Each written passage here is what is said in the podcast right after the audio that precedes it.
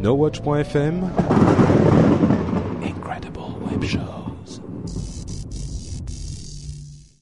Cette émission vous est proposée avec la participation de Pritel.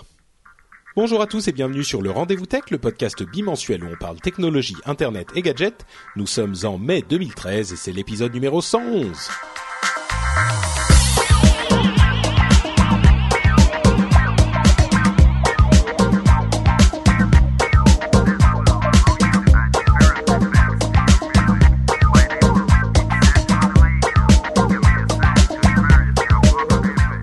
Tous et bienvenue sur le Rendez-vous Tech, le podcast bimensuel où on vous parle donc technologie, internet et gadgets, c'est-à-dire qu'on suit toute l'actualité, on écume tous les blogs et toutes les infos euh, qui ressortent pendant deux semaines. Et puis on les passe au moulinet facilitateur qui vous facilite la compréhension. Ce moulinet s'appelle en partie Patrick Béja, c'est moi, je suis votre hôte et je suis ravi de vous accueillir et d'accueillir également les deux autres parties du moulinet, c'est-à-dire euh, Benoît et Mike du podcast NipTech. NipTech. J'allais dire NitTech, c'est bizarre NitTech. Euh, comment allez-vous messieurs? Merveilleusement bien. On est de plus en plus, en tout cas moi je suis de plus en plus heureux euh, de participer à chaque fois. C'est un, grand bonheur. Et puis 111, c'est un beau chiffre. Euh, ça me fait plaisir d'être là pour un si beau chiffre. ah ça j'y avais pas pensé en tout cas. Oui, merci, euh, merci de nous inviter.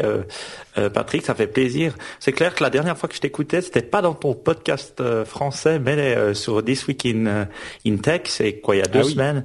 Et je, et à chaque fois, je suis ébahi à quel point tu donnes des bons des, des, des, bons commentaires et en plus ton anglais. À chaque fois, je suis ébahi. Je me dis, ben, tu dois faire beaucoup de fans de la France, je pense toujours, aux États-Unis. Eh, c'était pas préparé ça. Hein. Merci, c'est très gentil, Mike. C'est très très c'est très très gentil de ta part de dire tout ça. Mais euh, oui, je, que les gens ne croient pas que. En fait, si. Voilà, j'avoue. euh, je sais que vous êtes anglophone aussi. Je me doutais que vous enregistrez, que vous écouteriez euh, This Week in Tech, et donc je vous ai invité pour que vous disiez des choses gentilles sur moi. Non, mais je trouve je trouve génial parce que je pense que sur des euh, euh, les Américains ils sont souvent centrés sur eux-mêmes et je pense que quand il y a quelqu'un international que ça soit toi pour la France ou j'en entends des fois des autres qui viennent d'Angleterre je pense que ça aide beaucoup les Américains à comprendre la France à comprendre ce qui se mm. passe et puis je, je pense que c'est bénéfique pour bah, c'est vrai que tu sais bon euh, à côté de ça une remarque peut-être sur le monde de la tech en général on, on, nous parle souvent du fait qu'il y a des des, des, des anglicismes qu'on utilise un peu trop souvent dans ces émissions, même si encore une fois on essaye euh, de se limiter. Et puis euh, surtout avec Jeff qui est euh, là-bas en, dans la Silicon Valley. Mais j'ai aussi remarqué que parmi tous ces, toutes ces émissions et tous ces blogs et toutes ces choses-là, il y a quelques Français qui apparaissent dans ces podcasts ou dans, dans ces blogs. Euh, bon, tu, tu, as parlé de moi sur euh, le réseau Tweet. Moi, j'y ai des amis, donc euh, euh, j'y apparais de temps en temps.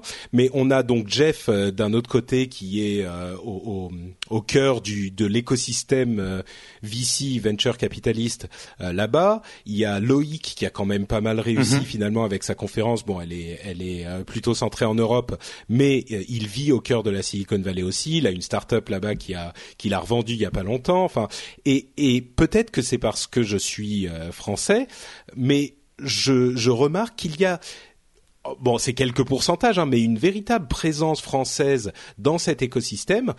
Et je ne vois pas un équivalent d'autres pays d'Europe. J'en avais parlé une ou deux fois dans, dans cette émission. Mais c'est intéressant de remarquer que on se plaint souvent qu'on est euh, trop franchouillard et on a eu dans les commentaires de l'émission précédente des remarques sur ce terme qui est un petit peu négatif, c'est vrai. Euh, mais pour tous les défauts qu'on peut avoir, euh, mine de rien, je pense que hormis euh, les, les, pays anglophones, ça me surprendrait pas d'apprendre que euh, la France est le pays le plus représenté dans ces univers. Donc c'était bon à signaler aussi. les autres ont moins besoin de s'exiler, c'est pour ça. C'est la, la, petite touche suisse. Non, mais pour défendre un peu la France, moi, je pense aussi que vous êtes pas mal en, en, avant-garde sur le monde de l'Internet. Aussi beaucoup dans le e-commerce. Je crois que, franchement, la France est un pays où on l'utilise quand même beaucoup. Et, et, je trouve que, voilà, ça veut dire que pas mal de, de boîtes sont sorties de là. Ben, euh, je pense toujours, mais à chaque fois que je me mets sur ma, ma balance WeThing, je pense que c'est une balance française, donc je suis, je, suis là, bah voilà, on fait des beaux trucs en Europe, et, et c'est vrai qu'aussi au niveau création des sites web, euh, euh, les hmm. sites web français en général sont très bons. Bah, c'est vrai qu'on a, on en parlait un petit peu la, il y a deux semaines, donc avec Jeff, quand on parlait de euh, de, de l'histoire Dailymotion Yahoo, euh, mhm. sur laquelle on va pas repartir, mais euh, il y a eu beaucoup de commentaires très intéressants sur euh, les commentaires de cet épisode. Donc je vous invite, si vous avez écouté l'épisode et si vous vouliez aller un petit peu plus loin, à aller écouter, enfin à aller lire les commentaires sur ce sur cet épisode qui étaient des discussions assez saines et toujours ce qui me fait incroyablement plaisir, toujours très très cordial. Mais mais c'est vrai que on a quand même, comme on disait à ce moment-là, une véritable appétence pour ce, ce, ces choses, la chose technologique. Euh, bon, ensuite, c'est pas toujours concrétisé sur les projets. Il y a parfois des réussites d'estime, mais pas de d'immenses réussites, ou en tout cas pas assez. Euh, et on va peut-être en, parler de ce, cette inadéquation qu'il y a parfois entre le monde euh, un petit peu institutionnel euh, et l'énergie bouillonnante qu'il y a un petit peu plus à la base. Euh, euh, en France. Et c'est vrai qu'il y a une scène euh, euh, geek technophile qui est très très active. Et, et, malheureusement, moi, à, mon sens, ça se concrétise pas, pas, assez. Mais elle est, elle est bien présente, ça c'est sûr. Mmh. Tu, tu voulais dire quelque chose, Benoît? Non, je suis entièrement d'accord. C'est vrai que j'avais suivi avec intérêt le, le, débat sur le mot franchouillard. Euh, c'est vrai, on sent, on sent quelque chose à fleur de peau. Mais ça, je trouve très intéressant. Euh. C'est vrai que de l'extérieur, on voit que la France a une capacité d'autocritique qui est excellente, hein, parce que ça permet justement d'aller trouver ces autres solutions. Euh, peut-être que d'autres pays n'arriveraient pas à trouver. Par contre, il y a ce côté aussi destructeur qui empêche des fois d'avancer parce qu'on va tout justement trop chercher le côté négatif. Et, et vraiment, j'aime j'aime suivre ça parce que il y a ce côté enfin bien et mal euh, qui, euh, positif et négatif. ouais et, et, ça me fascine je dois dire de, de l'extérieur un petit peu. Bah, c'est marrant parce que moi le, le, le, terme franchouillard bien sûr il est un petit peu péjoratif mais euh, je l'avais pas utilisé comme quelque chose de totalement péremptoire. Ça, ça me paraissait presque tu vois un moyen de décrire les côtés un petit peu euh, bah franchouillard hein, les, les, côtés un petit peu euh, euh Bon, ne repartons pas dans le débat. Euh, mais, pour moi, c'était pas un terme horriblement négatif, et c'est vrai qu'il a été perçu comme tel par euh, certaines personnes qui sont venues le dire dans les commentaires de l'émission, et on a eu une petite explication à ce sujet. Donc, si ça vous intéresse, encore une fois, allez voir les commentaires de l'émission.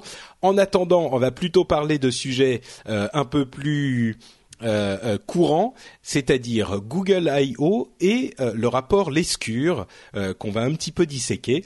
Donc deux deux gros sujets aujourd'hui à, à, discuter et on va commencer par Google qui a fait comme vous le savez bien sûr sa conférence Google I.O. qui est la grande conférence pour les développeurs pour tous les produits Google il y a une semaine environ. Et il y a eu euh, la, pièce principale, la pièce maîtresse de cette euh, conférence, c'était évidemment la keynote, la, présentation de présente, enfin la présentation de présentation, d'introduction euh, de la conférence, qui a duré un bon trois heures et demie quand même, mais qui n'avait pas. C'était une conférence un petit peu. Je veux pas dire bizarre, mais peut-être un peu inhabituel parce qu'il n'y a pas eu une grosse annonce. Généralement, ces conférences et surtout ces keynotes sont l'occasion d'annoncer un nouveau produit, une nouvelle version euh, d'un OS ou ce genre de choses. Là, ça n'a pas été le cas, mais on a eu tout plein de euh, petites c'est même pas vraiment des petites, mais plein de d'annonces un petit peu moins importantes, euh, mais qui prises en totalité font quand même une masse imposante, quoi. Alors, on va les prendre une à une. Euh, peut-être une chose, Patrick. Euh, oui, bien sûr. où Google s'est un petit peu mis dans l'embarras, j'ai l'impression, parce que Google I.O. à la base, c'est un, un, événement pour développeurs. Donc c'est une, une conférence de développeurs qui n'est pas censée attirer tellement l'intérêt du public, mais comme ils en ont fait aussi quelque chose de marketing en même temps, en essayant de copier un peu Apple, maintenant ils se retrouvent entre les deux. Et quand ça redevient une conférence de développeurs, bien on est un peu déçu. Moi, j'étais déçu, je dois le dire franchement. Euh, euh, bon ouais parce que bah, il y a eu quand même Glasses l'année passée. Alors tu te dis, il faut faire mieux. Ben ouais, voilà, on peut pas faire euh, chaque année un truc qui, qui change le, non, c'est sûr. Mais moi, moi, je pensais, moi, je m'attendais pas au, disons qu'au mieux, ce à quoi je m'attendais, c'était peut-être une nouvelle version de leur tablette Nexus 7 ou Nexus 10, enfin, ce, ce genre de choses. Et bon, en, en l'occurrence, il n'y en a même pas eu, mais c'était pas la fin du monde parce que il y a eu quand même beaucoup d'annonces et beaucoup de changements dans leur système. Euh, alors, bah justement, partons sur ces sujets. Euh, la première chose, c'était une refonte assez importante de Google +, donc leur réseau social qui concurrence Facebook et Twitter. Euh, avec un accent mis sur le, la présentation très visuelle. Presque, on, on, a on a plaisanté sur le fait que Google Plus s'est transformé en Pinterest pour ceux qui connaissent et qui utilisent Pinterest. Euh, et ils ont ils ont vraiment transformé la chose avec une présentation qui est un peu plus proche de leurs applications mobiles et une interface avec des cartes euh, où chaque mise à jour, chaque update euh, est une carte sur laquelle on peut avoir d'une part énormément d'informations et qu'on peut même retourner pour avoir d'autres informations connexes. Genre si on veut avoir plus d'informations sur un, un sujet ou un hashtag qui est inclus dans le message, on peut facilement en avoir au dos entre guillemets de la carte. Euh, rapidement, Google Plus, la nouvelle version, ça vous plaît, ça vous plaît pas? Il y avait aussi toute une euh, toute une mise à jour de la, la, la, du système de photos avec des photos automatiquement sélectionnées très habilement d'ailleurs euh, pour présenter vos albums de manière un petit peu plus compacte euh, pour vous donner une vue d'ensemble de vos albums et qui, qui sont sélectionnés, améliorés automatiquement. Euh, ça, ça, vous plaît? Je vais peut-être la prendre celle-là parce que je sais que Mike n'est pas du tout un utilisateur de Google Plus. Nous, on a un groupe Google Plus qui fonctionne bien avec Hein. Rajoutez-nous et on est tout le temps en train de mettre plus plus Mike, voilà, et euh, pas de réponse. Donc euh, euh, bon, c'est sincèrement, c'est une plutôt bonne amélioration. je trouve un peu plus difficile à lire. Hein. Ils ont essayé de mettre plus de choses dans un espace. c'est un petit peu plus compliqué aussi. Par exemple, il y a des partie coulissante hein, quand on veut avoir mm. euh, ces communautés, ça vient, ça part. Euh, c'est assez intéressant. Euh, je trouve que il touille un petit peu un truc pour voir si ça peut bien marcher. C'est très mm. incrémental aussi. Euh, J'ai pas vu des gens de ceux que je suivais ni se plaindre ni en dire du bien. Donc j'en conclus que euh, au final c'était quelque chose d'assez euh, d'assez neutre et, et, pour ma part aussi j'y ai pas pensé après le ah tiens initial. Ce qui avait d'intéressant c'est peut-être l'intégration de euh, Hangout comme outil unifié de communication. ça c'est pas mal parce que c'est vrai que il y avait peut-être un petit peu des soucis à ce niveau-là. bah justement parlons-en parlons-en. oui effectivement le Google Plus c'est bon, c'est un petit peu tiède. Euh, c'est vrai qu'il y a beaucoup de choses qui se baladent, qui glissent, qui apparaissent, qui disparaissent. Je pense qu'ils vont ils vont travailler dessus, ils vont incrémenter la chose. Euh, Moi, je dirais une chose méchante. Je dirais personne n'en parle parce que personne n'utilise. non, mais c'est pas vrai, c'est pas vrai. Il enfin, moi, j'ai. moi, personnellement, j'ai essayé. J'ai essayé. Hmm. Je trouve que, en fait, pour Niptech, ça, ça a bien joué parce que voilà, maintenant on a plus, euh, comme, plus plusieurs centaines de membres dans la communauté qui postent des choses sur euh, hmm. sur le Google Plus page, si on veut. Alors, je trouve intéressant. Mais moi, un troisième réseau social, déjà, j'ai quitté plus ou moins Facebook j'utilise beaucoup Twitter, mais un troisième, je vois pas l'intérêt. Alors maintenant, quand, quand, vous parlez des photos, moi ce que je trouve intéressant, mais en même temps dommage de la part de Google, c'est que je sais qu'ils sont très très bons dans les photos puisque j'utilise moi-même Picasa. Picasa Web, qui est l'outil de Google pour euh, euh, voir, pour mettre en ligne ses photos et qui va être remplacé par euh, par Google Plus Photo. Hein. Ah, alors il va être clairement remplacé. Eh ben moi je trouve ça c'est une super bonne idée parce que Picasa c'est super utile. Moi je l'ai je l'ai personnellement utilisé pour les photos de vacances, de mariage, de choses comme ça et mm. ça fonctionne incroyablement bien. On n'a pas envie de le mettre sur Facebook, on n'a pas envie de le mettre peut-être sur d'autres, mais Picasa moi j'ai trouvé toujours génial. Eh ben j'encourage les gens qui nous écoutent à aller euh, essayer la présentation. Si vous avez beaucoup de photos sur Picasa ou même les mettre sur euh, Google Plus, ça vaut le coup parce que leur nouvelle présentation est assez efficace. Euh, elle est bien foutue, c'est bien géré. Donc euh, bon, sur ça c'est un bon point.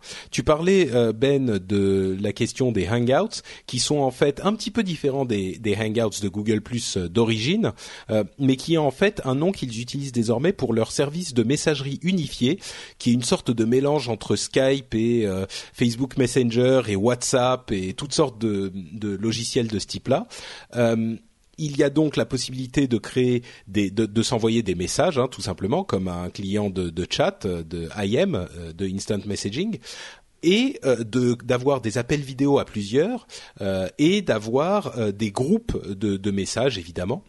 Vous l'avez, vous avez eu le temps de le tester. Moi, je l'ai testé un petit peu, ça fonctionne. Je suis pas super fan des services de messagerie, mais est-ce qu'il y avait un besoin d'un service de messagerie Google finalement? Est-ce que c'était nécessaire ou c'est un petit peu une annonce un peu bizarre de Google?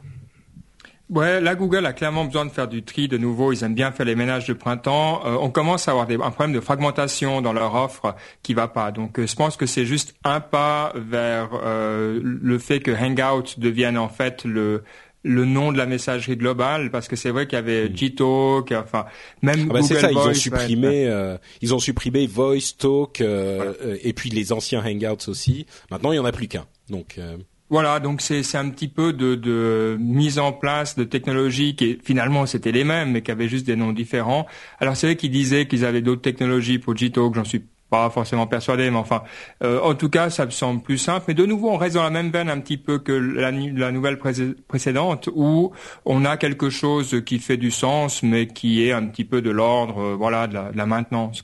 D'accord. Euh, alors, oui, pardon. Vas-y, Mike. Moi, je dois dire que je suis grand, grand fan de Google Hangout. Hein. Depuis que nous, on l'utilise quand on fait euh, Niptech, donc on l'utilise en live à plusieurs, et j'avoue que ça fonctionne incroyablement bien. Euh, on n'a jamais de problème. Limite, ça fonctionne mieux que, que Skype pour des des, des, des, des, euh, des conf calls ou autres, même pour le travail, hein, c'est à utiliser. Et je trouve ça vraiment intéressant. Maintenant, le, au niveau du chat de Google, c'est vrai que ça, ça, a toujours été un élément qu'on utilise, mais on utilise des fois dans le Gmail ou dans son. Euh, mm. On l'a jamais utilisé. En tout cas, personnellement, j'ai jamais vu personne l'utiliser à l'extérieur comme une app séparée, un peu comme Facebook Chat ou comme euh, je sais pas d'autres qui est. Bah c'est assez drôle. En l'occurrence, il y a des apps euh, sur tous les appareils mobiles qui sont disponibles pour Hangouts aussi, donc ça ça ça fonctionne un petit peu comme euh, bah, on parlait de WhatsApp ou de iMessage ou etc. Donc euh, bon, à terme, il devrait aussi y avoir une intégration des SMS d'une manière ou d'une autre. Mhm. Donc bon, ça ça veut vraiment tout remplacer. Là encore, comme tu le disais Ben, je pense que c'est une question de nettoyage de printemps. Euh, l'autre annonce, c'était Maps, une nouvelle version de Google Maps, qui est euh, un, des outils, je pense que je j'utilise le plus chez Google et pourtant j'en mhm. utilise beaucoup et euh, ou en tout cas qui est le plus utile, même si je l'utilise pas tous les jours. Et la nouvelle version est assez sympa. je ne sais pas si vous avez eu l'occasion de l'utiliser, mais elle est assez sympa et surtout elle est euh, c'est la première mise à jour depuis hyper longtemps. C'est une mise à jour qui fait une place très très belle à, la carte elle-même. L'interface se, disparaît complètement euh, de, la page. Enfin disparaît peut-être pas, mais elle s'efface euh, avec le, le, le pour laisser place à la carte elle-même. Et puis surtout un truc qui est très intéressant, c'est que la carte s'adapte à vous en fait. Donc elle va s'adapter, elle va plus plutôt afficher des choses que vous avez recherchées, des, sujets qui vous intéressent, ce genre de choses. De la même manière en fait que Google fait de la recherche, euh, enfin customise vos recherches parce qu'il commence à vous connaître. Là, Google va customiser vos cartes parce qu'il commence à vous connaître aussi. Euh, bon, il y a d'autres petites choses du genre, on peut regarder à l'intérieur des magasins. Il y a une intégration de Google Earth euh, qui est complètement intégrée à la carte Google Maps euh, il y a aussi une vue absolument incroyable qui est une vue euh, quand on zoome complètement, euh, quand on zoome vraiment complètement à l'extérieur, quand on est en vue Earth, on a carrément là, là il y avait un moment magique dans la dans la présentation c'était que on a la, la, la, Terre avec le cosmos derrière et que quand on est quand on regarde le côté de la Terre qui est dans la nuit on voit les, les, les, lumières, on voit vraiment la représentation mm. de nuit de la partie qui est dans la nuit avec les lumières un petit peu partout. Et euh, visiblement, les nuages sont euh, rendus en temps réel aussi. Donc bon, ça c'est le côté euh, pas hyper utile, mais qui nous fait un petit peu rêver. Mais au-delà de ça, la carte donc elle-même, les améliorations nécessaires là encore, un truc vraiment important ou une mise à jour nécessaire simplement? Pour moi, c'est tellement un outil incroyable, euh, Maps. À chaque fois que je vais à l'étranger, j'utilise Maps. Et j'ai utilisé Maps de, de, de, de, Apple, mais je suis vite revenu à Google Maps qui fonctionne vraiment nickel. Et c'est vraiment un des outils que j'utilise le plus. Malheureusement, je l'utilise pas forcément sur mon Mac ou sur mon PC, sur le web, disons. Je l'utilise plutôt sur mon portable, euh, sur sur, euh, sur mon, mon, smartphone, on va dire ça comme ça. Et donc, j'ai pas encore vu d'update de Google Maps, euh, le nouveau. J'ai pas encore pu tester. Et là, quand je suis arriver, mais... pendant que tu parlais, j'ai été sur le site et on doit demander une petite invitation pour pouvoir tester. Moi, ce que je trouve, c'est vraiment tellement utile, tellement incroyable que c'est vrai que si ça peut utiliser les mêmes requêtes que Google Now pour euh, savoir un peu ce que je fais, puis savoir où je vais, et puis me faire des, des, des, des propositions, moi, je suis plutôt content. Ouais. C'est vrai que ce qui m'intéresse là-dedans, euh, le prochain, euh, l'Eldorado, hein, c'est l'intérieur. Et tu, tu l'as cité, euh, on y arrive. Bing le fait aussi. enfin, tout le monde le fait. Ça, ça devient, pour moi, ça sera la nouvelle chose qui va vraiment m'intéresser. Mais comme vous deux, alors bah, voilà, encore la semaine passée, j'allais à Milan, une ville que je connaissais pas. J'ai passé 20 minutes, une demi-heure à préparer mon trajet à Milan. Je devais aller chez quelqu'un assez rapidement. J'ai fait la petite euh, Google euh, Walk là, euh, en suivant un petit peu pour voir, me repérer. Et c'est absolument merveilleux. On arrive dans les villes, on on n'a plus le sentiment d'être perdu. Il y a sur le mobile, on peut télécharger la carte. Enfin, euh, tout ce qui se passe dans Map m'intéresse, même si c'est vrai, on est toujours dans l'incrémental, mais c'est c'est vrai que c'est quelque chose qui a tellement changé la vie euh, que c'est intéressant. Hein. Bah là, c'est en plus il y a des, des, petites améliorations qui peuvent sembler ridicules, mais par exemple quand on clique quelque part sur un point d'intérêt ou un magasin ou quelque chose, euh, la carte se réorganise pour montrer les, euh, les, les rues les plus importantes là où elles n'étaient peut-être pas montrées. Euh, les rues qui sont à côté de cet endroit où pour y aller vont être mises en évidence ou en tout cas vont s'afficher. il va y avoir des choses comme par exemple ils ont racheté Zag qui était le, mm. cet euh, organisme de de, review de magasins et de boutiques et de, et de, restaurants surtout. Euh, et là, ils affichent euh, les, les c'est un petit peu leur Yelp quoi. Ils affichent les les avis d'utilisateurs quand on clique quelque part. Enfin, c'est vraiment des choses incrémentales comme tu dis Ben, mais c'est un petit peu comme la recherche euh, immédiate, le instant search, quand il l'avait euh, quand il l'avait présenté, tout le monde se disait ouais bon c'est un petit truc, mais très vite c'est devenu pas, je dirais pas indispensable, mais c'est devenu la manière dont on euh, on, s'attend à ce qu'une recherche fonctionne. Mhm. Et là, je pense que toutes ces petites recherches supplémentaires font que on va s'attendre très vite à ce que la, la, la les cartes fonctionnent de cette manière et celles, qui ne fonctionneront pas de cette manière nous paraîtront un peu moins avancées, un petit peu moins agréables à utiliser. Quoi. Une chose que je me dis vraiment que Google devrait faire, c'est vraiment acheter Foursquare. Euh, pour moi, je suis tellement un fan de parce que j'utilise Google Maps, mais Google Maps ne me propose encore en, ce moment-là, j'étais encore à Paris il y a deux semaines et je l'ai beaucoup utilisé, ne me propose pas des restaurants, des bars, euh, des magasins euh, aussi facilement que Foursquare. Et je trouve que hmm. c'est tellement incroyable quand on est dans une ville de pouvoir savoir ce que les gens font, ce que les gens qui habitent la ville font, pas les touristes, et de pouvoir se diriger vers vers ces endroits-là, que ça, ça a un intérêt incroyable. Maintenant, Foursquare, c'est une app séparée, c'est tout ça. C'est pour ça que je me dis l'intégration avec euh, Google Maps serait incroyable. Donc, s'il te plaît, Google, achète Foursquare, intègre-le à Google Maps. Je serais très heureux. Euh, on va continuer un peu plus rapidement avec quelques annonces en plus qui sont peut-être moins importantes. Euh, le Spotify de Google est annoncé. C'est une sorte de Google. Euh, ça s'appelle Google Play Music All Access. On, l'attendait. Il y aura peut-être un autre service de musique qui va arriver pour YouTube, mais on n'y est pas encore. En tout cas, celui-là est déjà arrivé. Pour le prix, un prix comparable à Spotify, pas encore en France si je ne m'abuse, mais en tout cas si vous le voulez, si vous êtes un gros client de Google Play, ben, vous avez maintenant un service de streaming disponible. Wallet le service de portefeuille euh, virtuel de Google vous permet maintenant d'envoyer de l'argent par Gmail. C'est-à-dire que de la même manière qu'on peut attacher une image ou un fichier, on peut maintenant attacher de l'argent si on a un compte wallet. Et les gens, bien sûr, qui reçoivent cet argent ne sont pas obligés d'avoir un Gmail pour le recevoir. Euh, ils peuvent euh, se créer leur compte wallet. C'est un petit peu comme une sorte de PayPal finalement, mais euh, vraiment vraiment intéressant ce concept d'attacher de l'argent à un mail. Euh, c'est c'est juste une mise en forme différente de ce que fait déjà PayPal et ce que faisait déjà Wallet, mais je pense que ça pourrait être très utile mhm. dans certains cas. En sachant que je regardais sur un site web le nombre, le pourcentage de paiements qui sont faits à travers PayPal en Europe. En Suisse, en tout cas, je sais que c'est moins de 1%.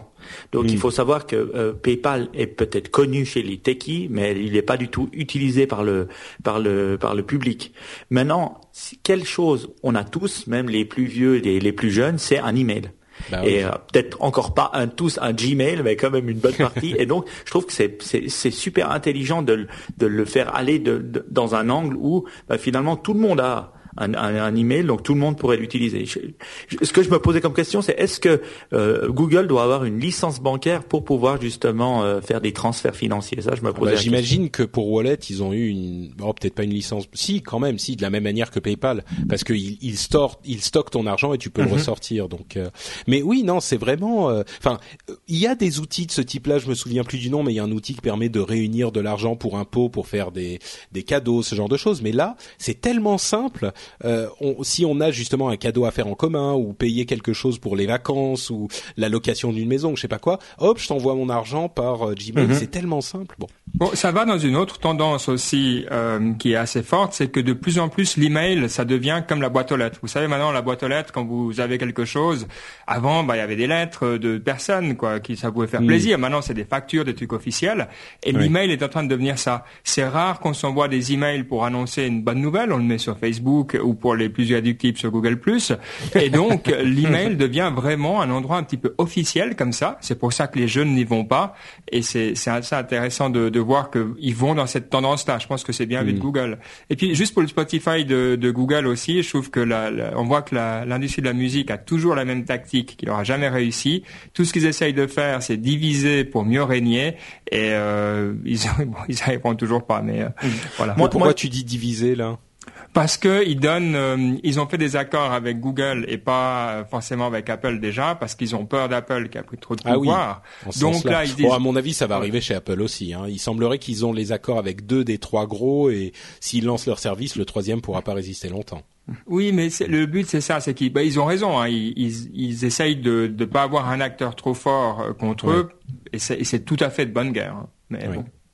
Moi, pour, par rapport à Spotify et Google euh, Google Play, moi j'utilise Spotify depuis maintenant presque six ou sept mois. Et c'est vrai que moi j'étais un gros gros consommateur de musique, euh, pas forcément que je payais depuis que je suis vraiment enfant. Hein. Et donc euh, je Spotify, c'est la première fois. ça t'a ramené dans le giron des. Exactement, c'est la première fois que ça m'a fait payer pour de la musique. Alors je paye 12 francs par mois, donc environ 10 euros par mois, et je suis, je passe des heures, non seulement tout seul, mais quand il y a mes amis à la maison, à chercher de la musique, à, à à ça. Pour vous dire à quel point c'est assez incroyable comme service, le l'album de, de, de Daft, Punk, ben justement, il est sorti il y a deux jours sur Spotify et maintenant il sort officiellement, je crois, aujourd'hui euh, euh, partout dans le monde. Et ils te mettent un petit reminder en te disant une notification en disant ah il y a le nouvel album de, de Daft Punk, on a vu que vous aimiez la musique, est-ce que vous le voulez? J'ai cliqué dessus tout de suite, j'ai pu l'écouter. C'est une tellement autre manière de consommer la musique, mais qui est très euh, importante. Le seul, la seule importance pour Google Play, c'est d'avoir le même catalogue que Spotify ou iTunes. C'est pour ça que je pense pas qu'actuellement Google Play a le même catalogue. Je pense qu'iTunes et, l'Apple Store, c'est celui qui a un des plus grands catalogues. Et c'est pour ça que le jour où euh, ils vont faire euh, Apple Radio ou Apple Spotify Like ou Apple Music, et c'est là qu'ils vont vraiment encore plus cartonner, parce que je pense que c'est l'accès à la musique, l'accès mm. au nombre de titres qui fait la, qui fait l'intérêt. J'allais, j'allais dire, euh, j'allais dire une bêtise. J'allais dire ah bah t'as de la chance parce qu'il est pas disponible en France euh, sur Spotify, l'album de Daft Punk. Je viens de vérifier, en fait il l'est. ok, d'accord. Donc euh, voilà, très bien vous rêviez de dire OK Glass pour activer vos Google Glass, eh bien désormais avec Chrome, vous pourrez dire OK Chrome.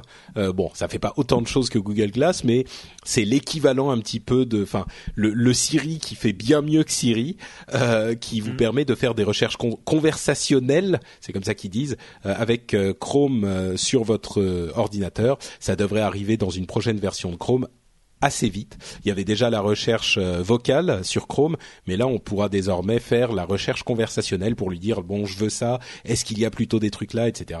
C'est marrant comme le, le, le marketing change les choses parce que on n'a pas de terme pour définir ce type de d'assistant personnel et donc tout le monde dit c'est le Siri de Google alors que Siri fonctionne dix fois moins bien que le Siri de Google. Enfin bref, bon, Mhm, c'est intéressant. Euh, oui, Moi, je trouve juste que, franchement, j'ai un iPhone 5 et j'en peux plus de Siri. À chaque fois, j'appuie, je me trompe. À chaque fois, j'appuie sur le, sur les, sur le petit rond, euh, le petit bouton du rond et ça m'engage Siri. Siri qui veut rien dire, qui ne fonctionne pas. À peine je- je- j'essaye. Même dans, dans ma voiture, ça fonctionne mieux que dans Siri. Donc, euh, franchement, là, j'ai de la peine à croire que ça fonctionne parce que je suis tellement déçu de ce que ça, ça, ça apporte Ouais. à mon Bah, iPhone. que franchement, il est, il est pas Siri fonctionne. Pour moi, le, le plus gros problème, c'est qu'il te faut ta connexion internet. Et, et du coup, il faut que tu parles. Tu attends, il va envoyer le truc au serveur, le serveur Mhm. réfléchit, et puis ensuite il te renvoie une réponse, et puis il te dit bon si t'as, il a mal compris un mot, il faut recommencer, etc. Et si t'as pas de connexion internet, si t'es en Edge ou si t'es dans le métro ou si je sais pas quoi, ça marche pas. Alors que le truc, bon, en même temps tu vas pas faire une recherche quand t'es dans le métro, mais bref, euh, Siri pas top. Quelques petites news Android. 900 millions d'Android activés. Euh, plutôt un chiffre impressionnant. Euh, Google Play Games, qui est un ensemble de services pour les jeux qui sont centralisés chez Google Play, donc ils s'attaquent un petit peu plus sérieusement aux jeux. Il y a des choses comme euh, les sauvegardes euh, euh, gardées dans le cloud, euh, etc., etc. Google Play pour l'éducation, donc là encore un, un- un domaine qui était un petit peu privilégié par Apple. Euh, ils ont pris en, en- ils ont fait une sorte de, enfin une série de mesures et une série d'outils pour faciliter les choses pour l'éducation, pour qu'ils utilisent les tablettes Android, euh, ce qui est plutôt, enfin les outils Android, ce qui est Alors- plutôt une bonne chose. Ouais, là j'ai un petit, euh, un petit insight hein, de ce qui se passe chez Google. Ouais, vas-y. Euh, donc Google euh, a visé le marché des, des universités avec euh, Docs et Drive et compagnie, donc avec leur suite euh, apps. Et ils ont fait un tellement bon travail aux États-Unis que finalement toutes les universités qui pouvaient avoir ce genre de service et qui étaient d'accord d'entrer en matière l'ont. Donc euh, c'est quelque chose d'assez logique qui maintenant ils s'attaquent euh, euh, ce qu'ils appellent les K-12, donc les, les K plus through petits. 12, oui, c'est Ouais. le kindergarten, donc la le, le la crèche. Euh, au 12, c'est 12 grade, donc la Ah oui. terminale. Voilà, K2, ouais, exact. Et donc, et, et mais personnellement, je trouve ça absolument euh, négatif et mal parce que je trouve pas que les entreprises ont une place à avoir euh, dans euh, ce genre d'endroit comme euh, le scolaire. Microsoft le fait depuis longtemps, etc. Tout le monde essaye d'être dans la tête euh, de nos chers enfants. Euh, moi, je trouve que les, les écoles ont raison de faire très attention. Euh, les entreprises ont beaucoup de peine à rentrer. Et euh, alors là, je ressors mon vieux t-shirt avec le pingouin et tout, et je dis la place de, à l'école, c'est le logiciel libre parce que il faut limiter au maximum la capacité de nuisance dans le futur des entreprises. Mais je mets Google, Apple et Microsoft et tous les autres dans le même panier. hein. Ben alors là, si je me fais un petit peu l'avocat du diable, euh, tu vas créer des enfants qui ne sauront pas utiliser euh, Word et euh, Google Docs, euh, parce que autant j'aime beaucoup le pingouin, euh, autant utiliser euh, et là je vais me faire des ennemis euh, comme c'est pas Ah, vas-y, possible, vas-y, mais là, je- autant utiliser OpenOffice. Euh, je sais qu'il y a plein de gens qui adorent OpenOffice et que ça fait tout ce que tu veux et machin. C'est C'est pas vrai, c'est pas- hein. c'est- oui, OpenOffice, c'est pour les LibreOffice, vendus. Oui, c'est vrai. Euh, non, mais non, OpenOffice est revenu. Enfin bref, mais euh, le, le- je suis désolé, il fait pas ce que tu as, ce dont tu as besoin dans euh, les outils de travail. Enfin, on a beau cracher sur Office de Microsoft autant qu'on veut, euh, il fait des choses vraiment, vraiment très très bon. Que OpenOffice ne fait, enfin OpenOffice, il fait aussi bien que du Google Docs, ou plutôt Google Docs fait presque aussi bien qu'OpenOffice, mais euh, c'est un truc un petit peu entre les deux, hybride. Et euh, pour oui, moi, mais quand c'est tu as pas un 12 ans, tu pas euh, besoin de fusionner ta liste de contacts euh, avec euh, ton truc sur Excel, etc. Tu as besoin d'apprendre les sûr. bases. Mais Android, c'est Android, c'est Linux. Donc, euh, Oui, oui, mais une version... tu vois du certain. Bon, ok, je me fais l'avocat du diable, Oui, mais je comprends. exactement. Je comprends tout à fait ce que tu veux dire. Je comprends ce que tu veux dire. Et cher défenseur du, du logiciel libre, je plaisante, je comprends exactement vos raisons et vos vos euh, vos arguments et je suis même un petit peu d'accord en partie.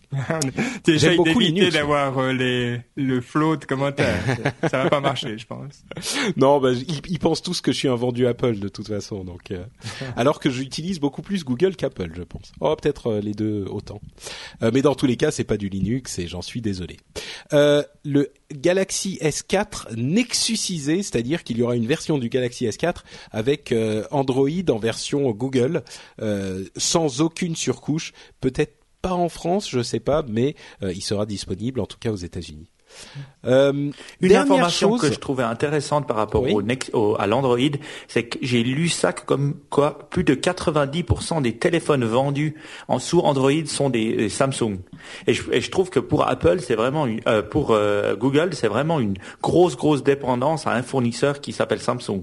Et j'étais étonné de 90%, voir. 90%, ça me paraît beaucoup, mais oui, c'est sûr que. Ouais, c'est 93% des bénéfices oui, du nombre de téléphones ah, Des bénéfices, ok, d'accord. Bon, ben, ça va. Ça veut dire qu'ils vendent plus cher que le reste, mais ouais. ça veut dire qu'ils se font plus d'argent. mais d'ailleurs, euh, Apple et Samsung se partagent euh, 100% des bénéfices de, de l'industrie mobile. Hein. Mhm. Donc euh, c'est c'est vraiment euh, Samsung est devenu en trois ans le l'incontournable total de, de, de, du monde des de, de l'industrie de, de la mobilité. Hein, ça c'est certain. Euh, Dernière chose dans cette Google I.O. qui était intéressante, euh, on a eu un petit discours assez émouvant de Sergey Brin, le président de Google, hein, pour ceux qui ne le savent pas, euh, qui a qui a parlé de l'importance de l'informatique et de la technologie en général et des motivations de Google et euh, il a dit des choses vraiment, enfin, je dis émouvante. Bon, d'une part, il avait une, la voix un petit peu, euh, euh, comment dire, il, sa voix est endommagée parce qu'il a une maladie des cordes vocales qui, vous en souviendrez peut-être, l'avait empêché de, euh, de, d'être présent dans des événements euh, passés. Et, et, donc il avait cette voix un petit peu euh, déchirée en parlant, mais il est tout de même, il a tout de même fait son discours et il parlait donc de l'importance de la technologie, du fait que son père lui avait donner goût à euh, la technologie et qu'il disait que c'était un, outil qui nous permettait de réaliser des choses incroyables et qu'on n'était qu'au début euh, de, cette aventure en fait euh, et du fait que il fallait vraiment essayer de, travailler ensemble et d'avancer dans la même direction et qu'il ne comprenait pas pourquoi les gens tenaient tellement à opposer telle et telle entité que c'était toujours une, sorte de guerre alors que si on je caricature à peine, mais quand il le disait, ça, ça, fonctionnait. Il disait si on suit nos rêves, on peut accomplir des choses absolument incroyables. Et, de cette manière, il avait une sorte de charisme et de euh, d'emphase qui était presque Steve Jobsienne. Euh, je crois que c'est, euh, enfin, je sais plus qui disait ça sur euh, sur Twitter, mais mais je trouvais ça très vrai. C'était le, le porte-drapeau, le porte-étendard de la cause euh, technologique, là où Steve Jobs réussissait à nous à nous emporter avec sa, son charisme et sa verve. Sergey Brin avait, avait arrivé à, à des niveaux comparables. Euh, alors évidemment, comme pour Steve Jobs, c'était souvent beaucoup de belles paroles, et puis euh, dans les faits euh, il faut mettre un tout petit peu de, de, de nuances. on a notamment John Gruber de Daring Fireball, ce blog dont je vous parle de temps en temps, qui disait oui, bon, il est gentil, Sergey Brin, à nous dire que c'est vrai, on est vraiment trop méchant d'opposer les gens, d'opposer tout le temps Google à telle et telle autre société. Mais n'oublions pas que Google a quand même construit Android après l'iPhone, Google Plus après Facebook, un, service de musique après Spotify. Ils sont arrivés dans le marché du RSS, l'ont complètement massacré et maintenant ils s'en vont. Gmail, c'était un Hotmail en mieux, euh, etc., etc. Les cartes Google Maps c'était MapQuest en mieux. Alors effectivement, ils ont amélioré euh, 99% des, des choses euh, dans les marchés dans lesquels ils sont entrés. Mais en même temps, on peut comprendre qu'on les compare à leurs concurrents parce que euh, effectivement, euh, et, même même leurs produits phares, hein, Google Search, la recherche, ils sont arrivés après Yahoo en concurrençant et en améliorant le modèle de Yahoo. Et ils ont fait comme je le disais, beaucoup mieux que les concurrents qui sont venus attaquer, mais il y avait quand même cet aspect qu'il faut pas oublier non plus. Donc, Bon, pour mettre un tout petit peu de, de nuance à ce qu'il disait, moi j'ai été quand même assez touché, euh, je l'avoue, par ce discours. Et puis, il a pris des questions du public. Ensuite, c'est une chose qui est assez inattendue dans ce type d'événement, et ça a donné. Euh, pour voir une vision un petit peu d'ensemble de cette keynote, franchement, Google est ressorti, à mon, à mon sens, comme un, un, véritable héros de la technologie qui a une vision à très long terme. Euh, ils ont une, euh, une toutes les, les nouveautés qu'ils ont annoncées, c'est grâce à leur capacité d'analyse de données euh, et leurs serveurs, leur infrastructure absolument incroyable qu'ils construisent depuis des années et qu'ils étaient en train de, enfin, dont ils euh, qu'ils planifiaient, Sergey et, et, ah, j'ai oublié le inexcusable. Pardon, et Larry Page, bien sûr, euh, qu'il planifiait depuis quasiment depuis le début. C'était dans cette direction qu'il voulait aller. On a par exemple, je vous parlais des photos sélectionnées dans Google+.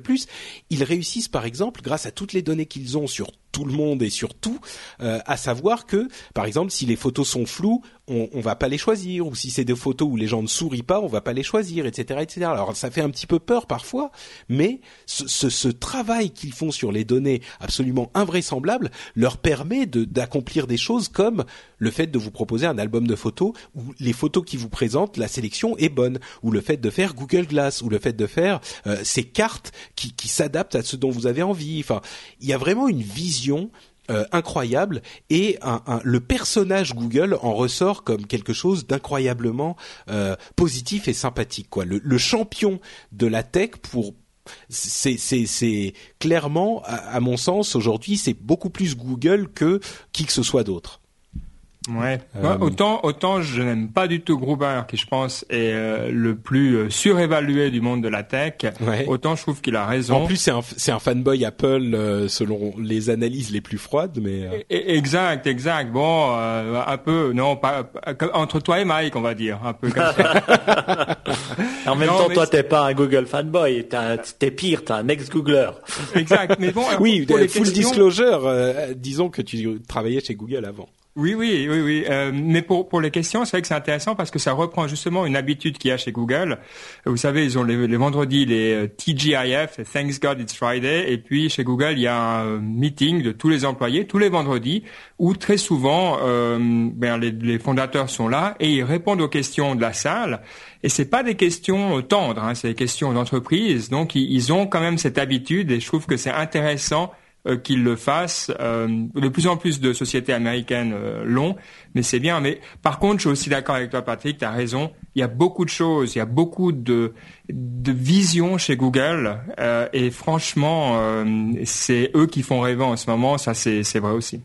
Et je crois que ça vient vraiment des, des deux grosses choses qui sont les Google Glass et euh, les Google Self-Driving Cars, qui sont vraiment, vraiment quelque chose qui fait rêver le public. Ah bah c'est le futur. Ouais, on, on, on sait, c'est comme on envoie sur la Lune ou sur euh, on Mars des, des, des, des, fusées, mais quand il y a personne dedans, les gens s'y intéressent pas. Alors on sait que mm. dès qu'il y a des humains à l'intérieur, ça intéresse le public. Et je pense que c'est aussi cette, cette espèce de vision long terme. On peut aussi rapprocher souvent Amazon à cette vision-là, qui pense pas seulement court terme ou pour euh, satisfaire son son euh, son shareholder, enfin son ses, actionnaires, ses actionnaires euh, rapidement. Et je trouve que c'est cette vision là que moi j'aime bien en tout cas. Et, et, ça fait rêver finalement. Et Steve Jobs nous faisait rêver. Donc c'est pour ça que là quand euh, Larry Page et Sergey Brin nous font rêver, moi je suis plutôt je suis plutôt content. Je les suis avec joie, je vais dire. Ouais. Bah, c'est pour ça que je disais que ce Google I.O. finalement moi ne m'a pas déçu contrairement à toi Ben mm. euh, parce qu'il y avait cette cette je sais pas cette petite part de rêve euh, de Google et euh, bon je me moi ça m'a ça m'a plu quoi. Euh, passons à notre deuxième gros sujet, le rapport Lescure, donc ce fameux rapport qui a été commandé à Pierre Lescure sur, euh, alors, c'était un rapport sur quoi exactement euh, la, la, modernisation de l'industrie culturelle ou comment faire rentrer l'industrie culturelle euh, dans l'ère du numérique euh, l'adaptation des politiques culturelles au numérique, quelque chose comme ça. Il a rendu un rapport de 900 pages et de 75 propositions. On va pas vous faire les 75, euh, mais je pense qu'on peut euh, dire qu'il a pas fait que des heureux, ou en tout cas, les propositions divisent très clairement la France entre l'industrie culturelle qui est très contente des propositions et l'industrie tech qui est plutôt pas contente des propositions. Je pense qu'en gros, hein, c'est à peu près ça. Euh, je vais, énoncer les quelques propositions principales. Euh, d'abord, une taxe sur tous les appareils connectés. On avait évoqué la possibilité de la fin de la taxe sur la copie privée. Il se trouve qu'en fait, la proposition n'est ne, pas de d'annuler la taxe sur la copie privée, de, de la remplacer par quelque chose d'autre, mais de créer une nouvelle taxe qui serait différente, qui serait sur tous les appareils connectés, donc téléphone, tablette, télévision, etc., etc., euh, qui serait euh, selon le rapport Lescure, euh, modeste de 1%, et qui serait utilisé pour euh, reverser de l'argent aux industries culturelles pour les aider et pour euh, Bon, on, on comprend pas très bien la logique de la chose, mais euh, en gros, c'est pour aider les industries culturelles. On va revenir là-dessus parce que je pense que c'est la mesure la plus controversée de, de, de, des propositions. Ouais, Mike, j'aimerais que tu me dises quelque chose. Toi qui connais très bien. Alors en Suisse, on a quelque chose qui s'appelle la Suiza qui prend euh, l'argent un petit peu comme ça. J'ai l'impression qu'il existe déjà une taxe sur tout matériel capable d'enregistrer et qui est à peu près dans le, du même ordre, mais j'en suis pas certain. Alors, euh, Val, qu'est-ce que je raconte des grosses euh, bêtises? Écoute, je crois qu'il y avait une taxe comme ça pour sur les appareils. Maintenant, je sais pas. quand j'achète des appareils électroniques, je vois pas cette taxe apparaître plus plus visiblement que la TVA sur une, qui est seulement de 8% en Suisse. Alors, n'oublions pas qu'en France, il y a la taxe sur la copie pour la copie privée, qui est une taxe qui est. Alors, certains disent oui, mais non, c'est pour la copie privée, pas pour le piratage. C'est pas le cas. Euh, la, la, copie privée, c'est quelque chose de, de, enfin, vous avez le droit si vous avez acheté quelque chose de le copier ailleurs et il n'y a pas de taxe à payer puisque c'est simplement vous qui profitez de la chose. ce dont on parle quand on dit pudiquement copie privée, c'est si vous le euh, copiez sur une cassette et que vous donnez la cassette à un ami et qui est euh, de fait étendue à d'autres types d'utilisation connexes, on va dire. Donc ah, la taxe pour la copie privée existe déjà. J'ai trouvé en fait le nom de cette taxe, c'est le taxe sur les supports vierges où tu payes par gigaoctet effectivement. Donc eh ça, ben, ça existe la même chose. C'est la ah. même chose exactement. Et ça, ça existe déjà. Euh, mais on va revenir sur la taxe sur les appareils connectés.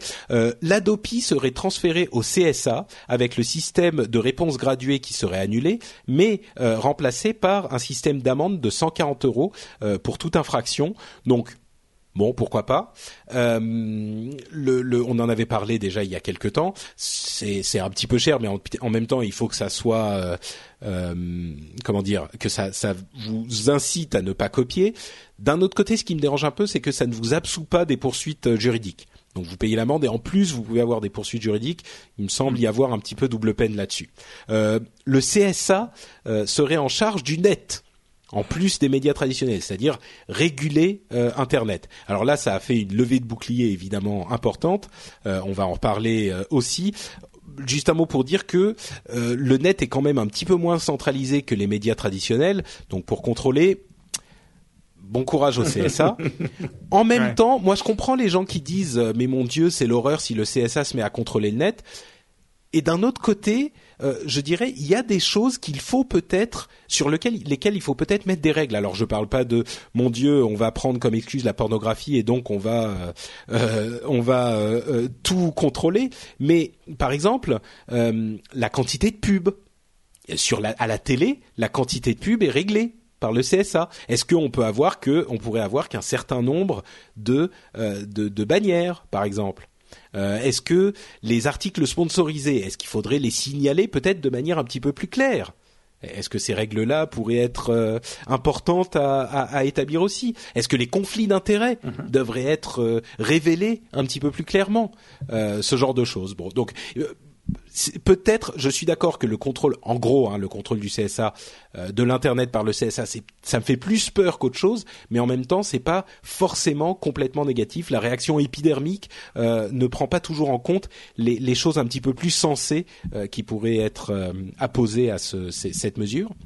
Euh, la disponibilité de, pour la VOD des, des organismes, enfin des, des produits culturels, notamment de la, des films bien sûr, euh, pour au bout de 18 mois au lieu de 36 actuellement. Là, je pense que c'est une mesure qui fait l'unanimité. On aurait même tendance à dire il faudrait aller plus vite oui. que 18 mois.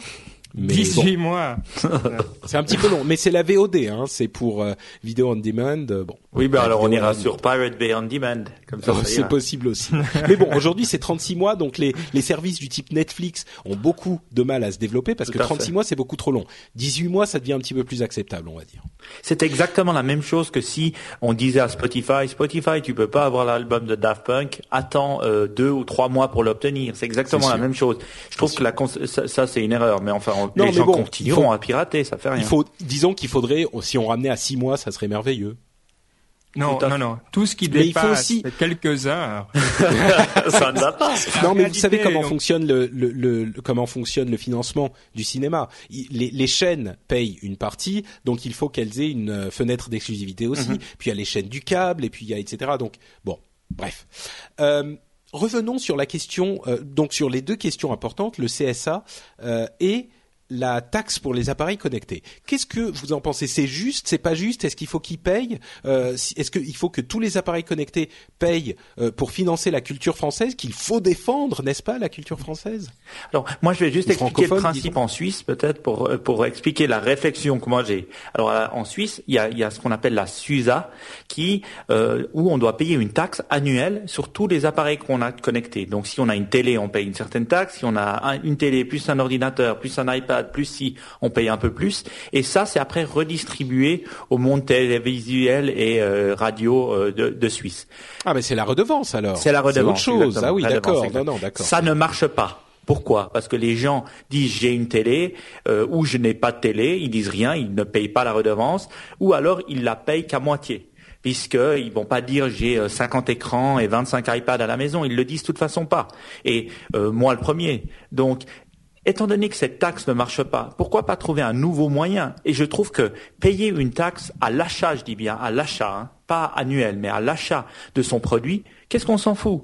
On rajoute 1% de plus, de toute façon, ce sera pas le consommateur qui le paiera, ça sera soit le distributeur, soit le fabricant. Mmh, Donc, pour moi, je pense pas que le fabricant, c'est un monde tellement compétitif que c'est pas le fabricant qui va encore augmenter ses prix d'un pour cent pour le faire payer au public. Donc, finalement, c'est pas si mal parce que si ça pouvait nous débarrasser de la redevance et faire payer par consommation des, des, des, articles, moi je suis pas contre. Ouais, mais là, là tu parles de en plus de la redevance. Tu sais, euh, ah alors voilà, il y a alors oui, il y a, y a plusieurs choses qu'il faut préciser, euh, Mike. Le, en l'occurrence, tu parles effectivement de la redevance. Si on si on se débarrassait de la redevance, la redevance en, en, France en tout cas est faite pour payer les en partie en partie euh, la télévision publique et la radio publique. Donc c'est quelque chose de totalement différent.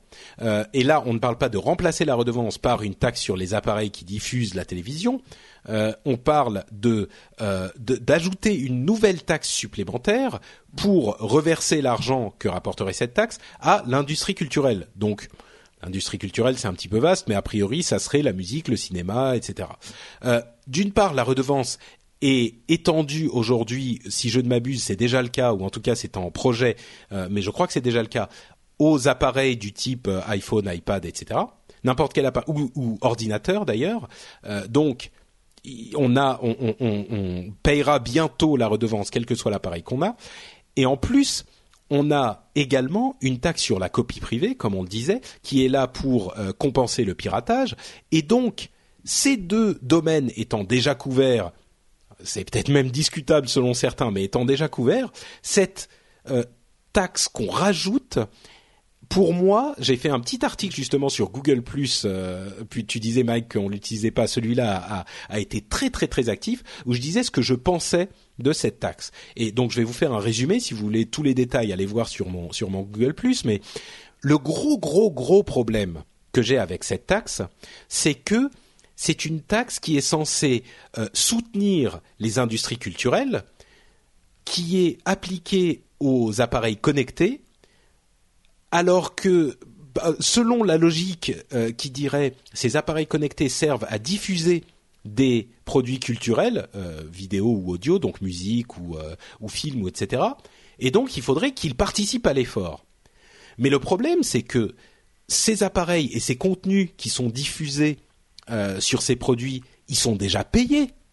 Je veux dire, la, participation à, l'effort, euh, ça existe déjà, c'est le prix que tu payes. Quand tu achètes un morceau sur iTunes, quand tu payes ton abonnement mhm. Spotify, quand tu achètes un, un, un, quand tu prends un abonnement sur Canal Plus, Canal Play Infinity, euh, ou quand tu regardes sur TF1 euh, un, truc en VOD euh, avec de la pub et qu'en plus TF1 a, a payé le, le, le, producteur de contenu pour le droit de diffuser ses programmes, euh, il me paraît complètement inadmissible qu'on fasse en plus payer les constructeurs qui d'une part n'ont rien demandé, n'ont pas grand-chose à voir avec toute cette histoire, mais qu'on les fasse en plus payer pour contribuer à cet effort. Si vraiment il y a un problème dans l'industrie culturelle, c'est peut-être que ils font pas, euh, ils mettent pas les bons prix ou ils ont pas, ou même à vrai dire, un autre problème qu'on n'évoque pas du tout dans ce rapport Lescure et qui est le gros gros gros problème, c'est que on ne met jamais en cause la politique et l'action de cette industrie culturelle. Euh, donc on les, les, invite pas du tout à se remettre en cause et à suivre de nouveaux, à, essayer de nouveaux business models, à essayer de nouveaux modes de financement et accessoirement. Et là, je, termine ma petite euh, mon petit coup de gueule. Euh, l'industrie culturelle en question est déjà incroyablement financée par nos taxes et par nos impôts et par l'État. Donc, si jamais on voulait ajouter une taxe sur, euh, je sais pas, une nouvelle sorte de TVA euh, culturelle sur tous les produits du monde et qu'on se dise bon ça c'est pour aider la culture en France qui a besoin d'être euh, aidée. Pourquoi pas si on si ça passe eh ben ça passe et c'est la loi. Mais pourquoi est-ce qu'on vise les constructeurs d'appareils technologiques, d'appareils informatiques alors que ce n'est pas pour la copie privée, c'est juste pour la diffusion, ça n'a pas de sens. Ces produits sont déjà payés. Il n'y a pas de raison qu'on invente une nouvelle taxe supplémentaire pour ces produits-là qui sont déjà, euh, pour ces contenus culturels qui sont déjà payés par les gens qui ne devraient pas avoir les payer deux fois. Bon, j'ai une question, Patrick, parce que moi, la chose qui me choque beaucoup sur ce genre de taxe, c'est qu'on dit oui, la culture, voilà, c'est une noble cause, etc. De ce que je comprends de système de redistribution de toutes sortes de taxes autour de la culture, ça va toujours aux gros qui en ont pas besoin. Monsieur Lescure, hein, qui est sûrement encore avec plein de liens de Canal+, va voir les chiffres de Canal+, augmenter de manière considérable, et les petits artistes, les gens qui créent cette culture populaire ou cette culture de base, de toute manière ne touchent pas un rond. Et euh, donc on est vraiment là dans une, logique industrielle, et moi c'est ça qui me choque. Euh, la culture est un prétexte dans le cas présent pour moi, et c'est juste vraiment une façon de subventionner une activité au même titre qu'on subventionnerait quelqu'un qui aurait, euh, je sais pas, n'importe quel business autre que la culture. Est-ce que c'est est-ce que c'est juste ce que je te dis là ou, ou, ou, pas vraiment? Bah ça, oui, ça me semble. Enfin, les liens de Pierre Lescure avec le monde, avec l'industrie de la culture sont, je pense, indéniables. En même temps, on, on aurait pu, euh, on, on, on, a le droit de s'attendre à ce que quelqu'un qui connaît son sujet euh, fasse ce type de rapport. Donc, on va pas en prendre quelqu'un qui sort de n'importe où non plus. Euh, mais ce qui est, ce qui est à mon avis assez clair, et là je suis biaisé parce que moi je fais partie du monde de la tech, mais ce qui est clair, c'est que il, n'y a pas cette, euh, ce rapport est très euh, unilatéral. Il va dans un sens. Et d'ailleurs, euh, la Quadrature du Net, qui fait toujours un excellent travail, a émis un certain nombre de propositions à eux qui à mon avis, vont un petit peu trop dans l'autre sens. Euh, c'est genre euh, économie culturelle équitable, pratique non marchande, euh, domaine public, etc., ah. etc. Donc c'est très bien. Hein, je veux dire, il faut ça aussi. Mais pour le coup, leur proposition, c'est que ça. Donc Bon, en même temps, ça compense les propositions d'exclure qui sont que du côté industriel. Mais bon, il y a des choses intéressantes là-bas aussi. à mon avis, ce qui est, ce qui est clair, c'est que Enfin, ce qui est clair, c'est que ce rapport euh, ne, va pas dans le bon sens. Moi, je suis, euh, je, je, si on veut dire les choses clairement et de manière un petit peu euh, dure, oui, t'as raison, Benoît. C'est, c'est, c'est ça, c'est encore une fois une une, une série de propositions qui est favoriserait le statu quo d'une industrie qui ne veut pas évoluer. Et c'est ça finalement le gros gros gros problème de toute cette histoire. Hmm. Euh, Mike, a un autre truc à ajouter sur la, la taxe? Est-ce que, enfin, parce que moi, je suis pas du tout d'accord avec cette taxe, mais euh, moi, moi, moi, je mélange, je hein. mélange peut-être les deux, et c'est vrai à tort, puisque je mélange souvent la redevance qui va au, au, la même chose en Suisse, hein, ça va au, mhm. aux radios et aux télépublics qui font un super travail, il faut le dire. Couleur 3, ici, on a une radio qui est, qui est vraiment exceptionnelle et qui est publique et sans pub. Et mais je, me, je vois aussi le mauvais fonctionnement de cela parce que les gens ne la payent pas. Et moi, je crois beaucoup à la politique du du consommateur payeur. Finalement, celui Mais encore une fois, tu sais, paye plus. Tu sais, c'est le, problème, c'est que il y a, y a, vraiment un problème de base de la, la raison de cette taxe, euh, parce que si on parle de la redevance, de la redevance, je pense que bon, il y aura des gens pour dire euh, qu'on en a besoin, d'autres pour dire qu'on n'en a pas besoin, mais sur le principe, je pense qu'on peut la comprendre en tout cas. Mm-hmm. Sur cette taxe-là, c'est vraiment se dire. Euh, euh je, je, parlais avec euh, avec euh, Cédric Bonnet qui a trouvé un, un exemple, une analogie absolument magnifique à cette taxe. Il disait, c'est comme si on demandait aux gens qui payent une, euh, une un, un, service de musique pour mettre de la musique dans leur boutique, par exemple, je sais pas moi, Gap ou la Fnac ou euh, euh, un autre nom de boutique un petit peu plus roots. Pourquoi tu vas faire euh, bref de, vente traditionnelle de, voilà. CD. Ah bon. Par exemple, Fnac, connais euh, pas s'ils payaient, vous savez, on peut ou le Monoprix paye euh, un service de, radio pour passer de la musique dans leur boutique. Et c'est comme si on leur disait bon, vous payez pour ce truc, mais attention, vous diffusez donc de la musique dans votre boutique, donc on va vous mettre une taxe sur ce que vous vendez en boutique pour participer à l'effort. Tu vois, c'est il y a un truc qui est complètement incohérent dans cette proposition là, et c'est pour ça que pour moi elle est elle est véritablement problématique quoi. Il y a, il y a quelque chose de, de, qui, qui ne colle pas du tout qui dépasse un petit peu l'idée d'être pour ou contre. Pour moi, le fondement de cette proposition est euh, pas solide.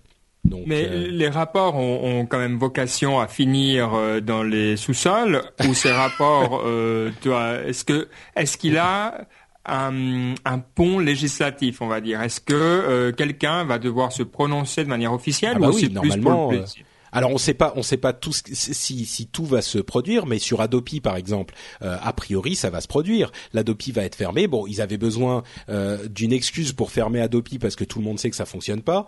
Euh, mais bon, en l'occurrence, celle-ci au moins va sans doute se, se, se, réaliser. Et justement, puisqu'on en parle, revenons sur la question du CSA. Le CSA aux commandes d'Internet, est-ce que c'est une bonne chose ou pas?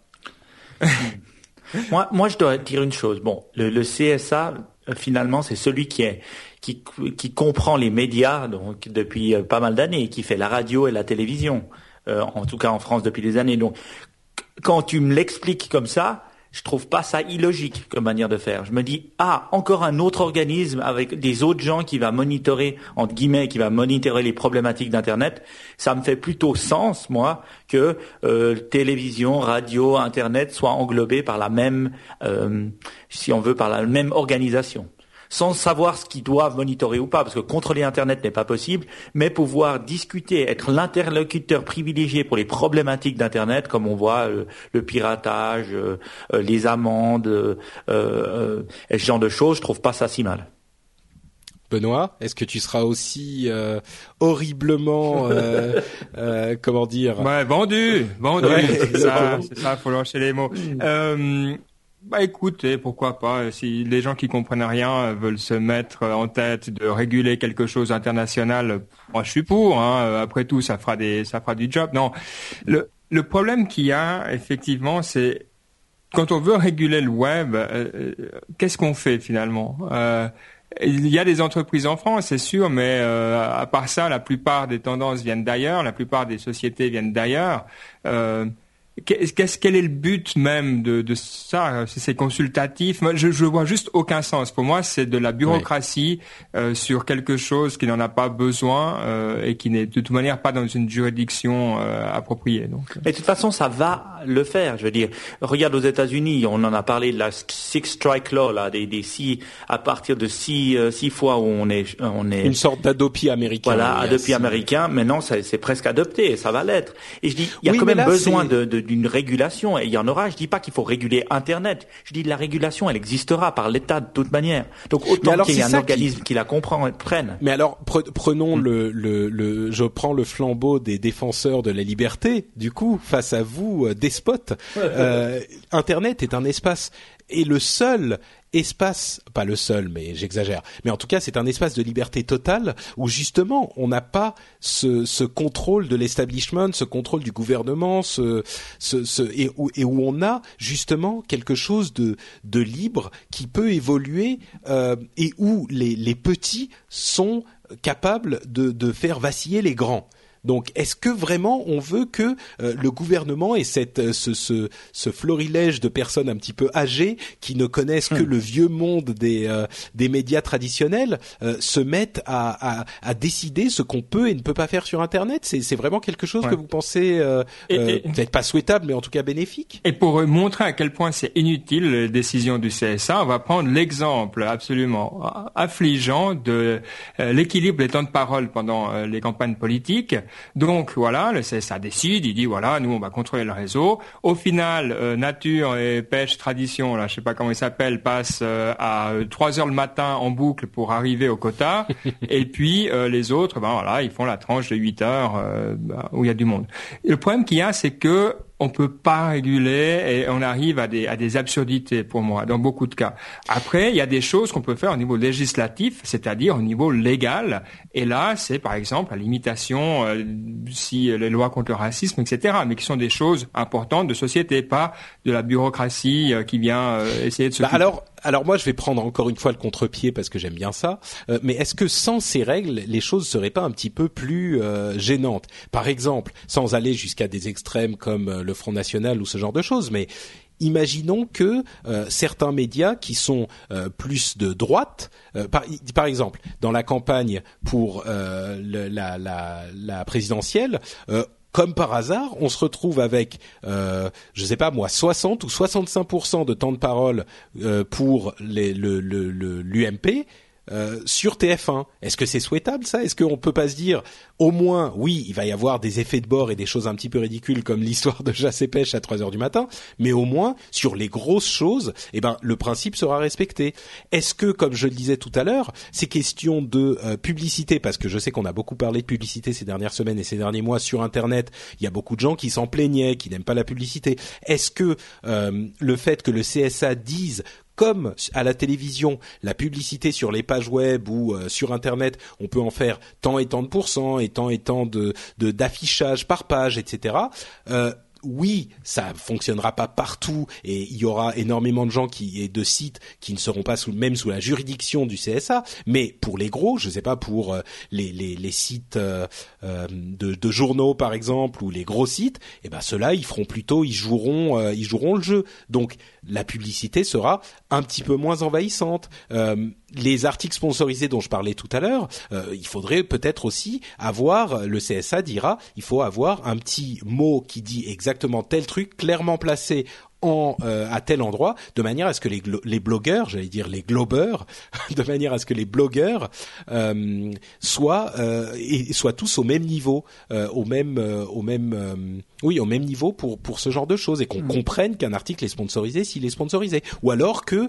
tel ou tel blogueur a reçu en, en, ou même journaliste hein, a reçu en cadeau ou en prêt au moins d'un constructeur un appareil qu'il va tester. Euh, tu vois, ce, ce genre de choses, oui, c'est pas le déontologie, il faut qu'elle soit donnée par euh, un organisme supérieur euh, comme ça qui vient t'expliquer. Bah, je sais pas, je pose la question. je veux dire, on arrive, celui qui pense que TF1 est une chaîne équilibrée a un problème de perception du monde. Et il a un problème qui est beaucoup plus important que l'équilibre du temps de parole. Bah, d'accord, mais du coup, hein, je te dirais.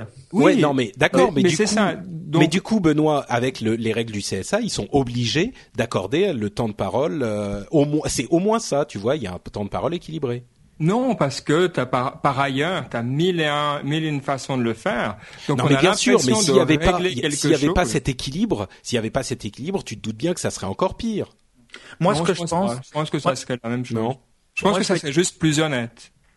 D'accord, c'est possible. Moi, je me dis une chose, c'est quand je dis CSA, pour moi, c'était exactement ce genre de choses, comme l'article sponsorisé, les conflits d'intérêts qu'il allait devoir gérer il n'allait pas devoir euh, euh, monitorer l'internet parce qu'on sait déjà que c'est pas possible. Même la Chine a du mal alors qu'ils ont mis des outils en place qui sont quand même assez importants. Je pense que le monitoring ou essayer de, de vouloir le mettre dans une direction euh, ne fonctionnera pas. Mais non, pouvoir discuter de ce que c'est un conflit d'intérêt pour un blogueur, mais dans ce cas-là, il faut aussi le réglementer par les journalistes parce que le nombre de journalistes qui reçoivent et qui écrivent dans la presse écrite, ah bah oui, bien sûr. il faut le régler pour tout le monde. Et moi, je trouve que ça a un sens là. Et hmm. c'est pour ça que je disais, bah, le CSA, pourquoi pas? Ils sont déjà dans la presse écrite, euh, radio et TV. Pourquoi pas aussi réglementer ces, ces problématiques de publicité sur Internet, sans réglementer l'Internet?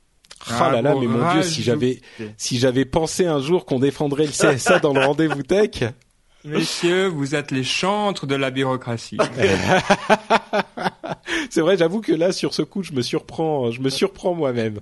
Euh, mais bon, disons que euh, on essaye de présenter, comme toujours, n'en déplaise à certains, les deux côtés de l'argument. Euh, si vous avez des commentaires à nous faire sur les dangers que pourrait que pourrait représenter le CSA en contrôle d'internet, n'hésitez pas à venir le faire sur le, le, le blog de nowatch.net dans les commentaires de l'émission. Évidemment, ça sera toujours lu avec beaucoup d'intérêt on va et on aurait pu parler de, la, euh, pertinence de soutenir la culture euh, même en général, mais ça c'est un autre sujet, donc euh, on le, réservera à un autre moment. donc Disons quelques mots de notre sponsor. Notre sponsor, vous le savez, c'est euh, Pritel. Et Pritel a sorti un nouveau forfait pour les tablettes. C'est le forfait ajustable modulo tab, qui, comme les autres forfaits modulo, s'adapte à votre consommation.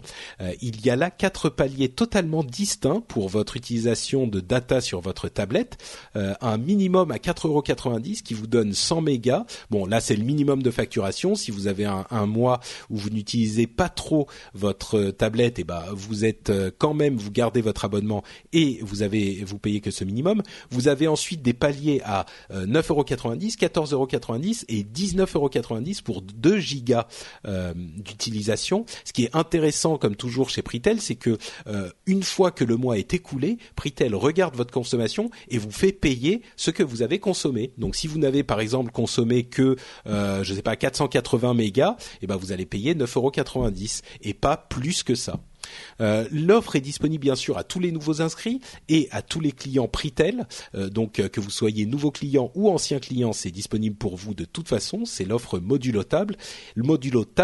Et il y a aussi une offre avec en option, donc pour cette offre modulo tab en option, le routeur Wi-Fi qui vous permet de connecter plusieurs appareils à votre routeur. C'est-à-dire que vous mettez votre, j'allais dire votre carte SD, vous mettez votre carte SIM dans le routeur, ça vous crée un réseau Wi-Fi et vous pouvez connecter euh, tous vos appareils à ce euh, routeur. C'est super pratique si vous avez différents appareils que vous voulez utiliser avec un forfait data qui en plus, comme je le disais, s'adaptera à votre consommation.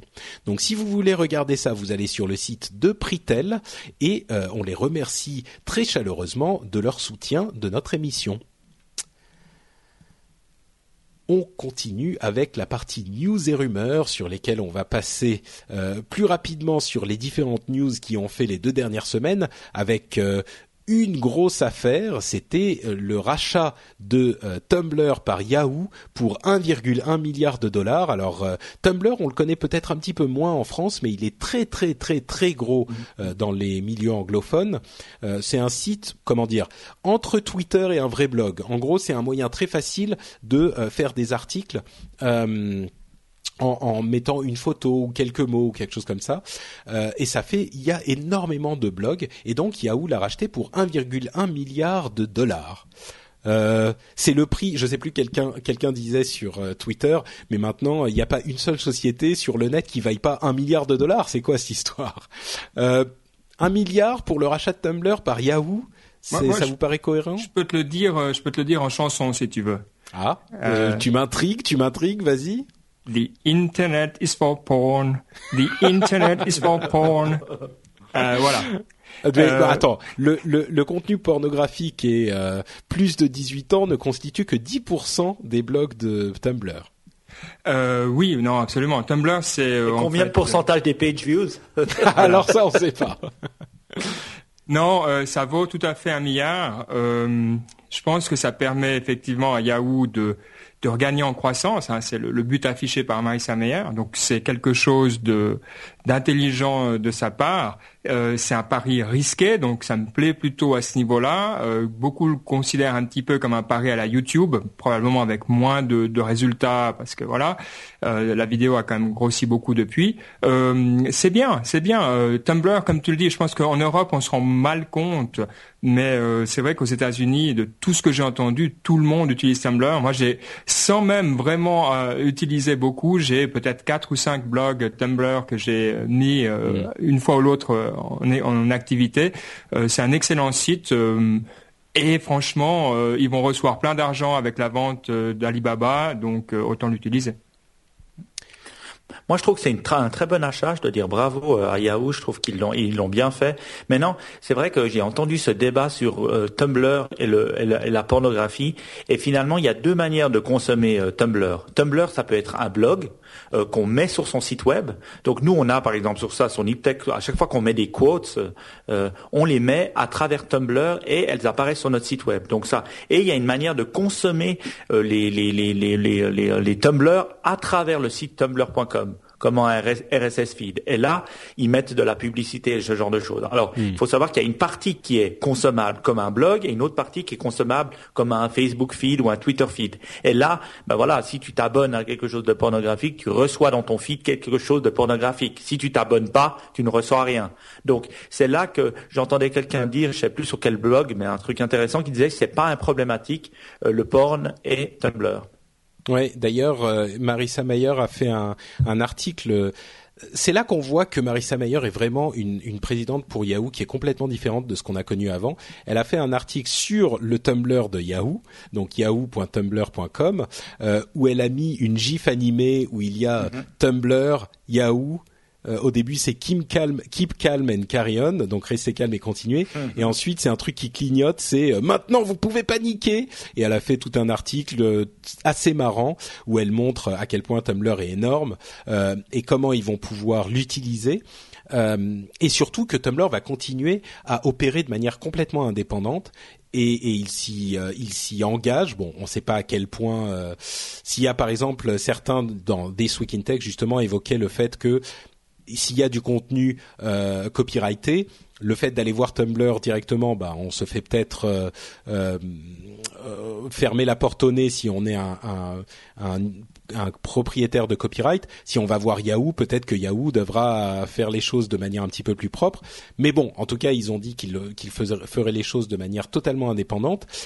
Et, et, bon, c'est euh, c'est en même temps un petit peu euh, sans revenir entièrement sur le, la question du rachat de Dailymotion, mais on se dit euh, si aujourd'hui Tumblr avec les moyens de Yahoo va a priori pouvoir grossir encore plus qu'ils ne qu'ils ne qu'ils n'ont déjà grossi et c'est quelque chose de véritablement important et je me dis bah euh, en l'occurrence ça aurait peut-être été positif pour pour Dailymotion aussi mais bon, bref, ça c'est un, autre sujet.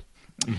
Euh, Facebook. Alors la dernière fois que tu étais là, Ben, Mike, c'était pas c'était pas toi qui représentait aussi euh, Niptech, mais euh, Mike, tu nous disais euh, Facebook Home, j'y crois pas trop. il faut un cœur d'utilisateurs très convaincus et là, Facebook Home sur Android, pour moi, ça va pas fonctionner. Et en ah. l'occurrence, on a les premiers signes du fait que ça ne fonctionne pas. Alors pour Facebook, ne pas fonctionner, c'est quand même un million de d'installations, donc c'est relatif.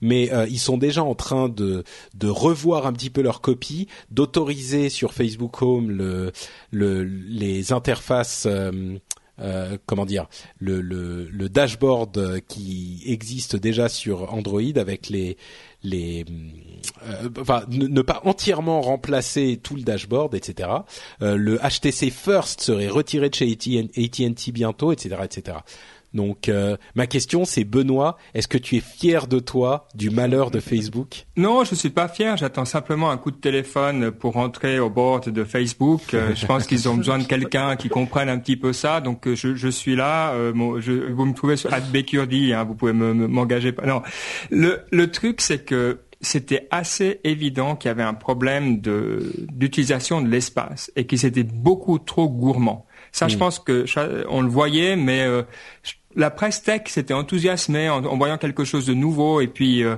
c'est un peu le problème de la presse, c'est que voilà, il y a un jour euh, quelque chose de nouveau, ils sont contents, le lendemain euh, ils aiment plus.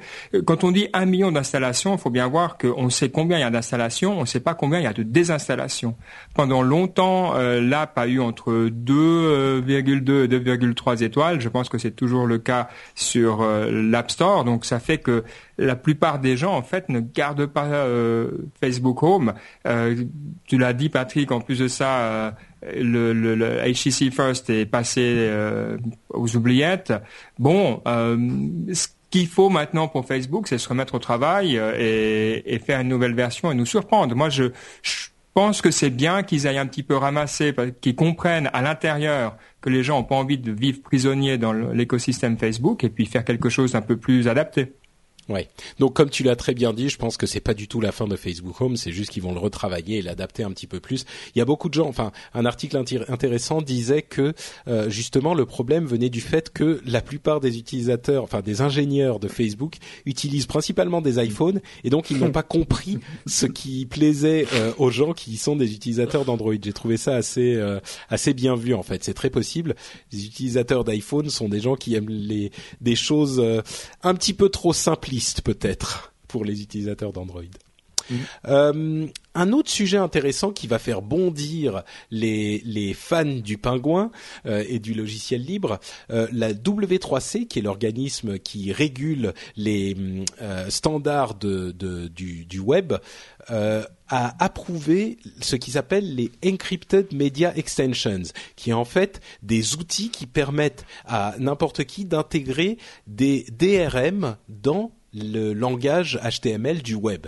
Alors, il y a eu beaucoup de débats. Euh, certains disaient que en fait c'est un, une trahison du web et de l'esprit d'ouverture du web euh, parce que les DRM sont évidemment quelque chose de euh, de, de, de satanique pour les, les fans de, enfin les défenseurs de l'ouverture et du logiciel libre, ce que je comprends tout à fait. il y a un article sur Ars Technica qui était très intéressant où les, les, le, le journaliste expliquait justement que euh, c'était Peter Bright, le journaliste, qui expliquait justement que, au contraire, c'est une véritable victoire pour le web euh, d'avoir ces, outils pour l'ajout de DRM, parce que en fait, euh, le problème est que si on n'a pas de DRM, ça ne veut pas dire que les, contenus arrivent sur cet écosystème leur, de leur DRM. Ça veut juste dire que ces contenus n'arrivent pas. Et donc, euh, l'avantage d'avoir ces outils, ça va être que les contenus vont arriver euh, sur le web, certes avec des DRM, peut-être, et on l'espère, avec des DRM au début, et puis euh, au fur et à mesure, quand les, les propriétaires de contenus seront un petit peu plus à l'aise avec la chose, peut-être qu'ils se débarrasseront un petit peu plus des DRM quand ils l'ont fait, comme ils l'ont fait sur iTunes. Mais en tout cas, ça va permettre au web de se développer véritablement et de devenir une solution alternative pour énormément de types de d'utilisation pour lesquels c'était assez difficile encore aujourd'hui, pour lesquels il fallait utiliser, utiliser des, des, des, logiciels propriétaires comme Flash ou Silverlight ou ce genre de choses, euh, parce que une fois qu'on peut mettre ce type de protection de contenu dans le HTML5, le HTML5 devient une solution euh, idéale pour tout et on le voit aujourd'hui, euh, le, le, le, HTML5 est de plus en plus capable de faire énormément de choses,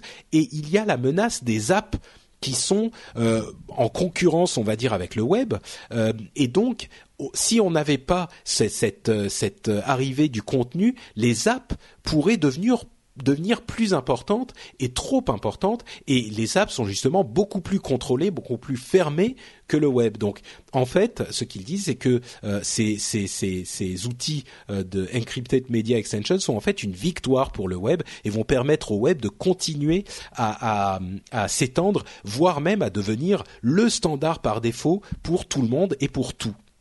Euh, c'est de la, de la propagande ou, vous êtes, vous y croyez, euh, moi, Moi, je, je crois que c'est bien.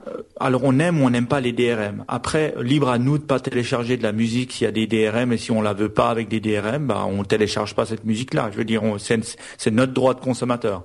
Maintenant, je mets hors la musique et je pense à d'autres choses comme les images.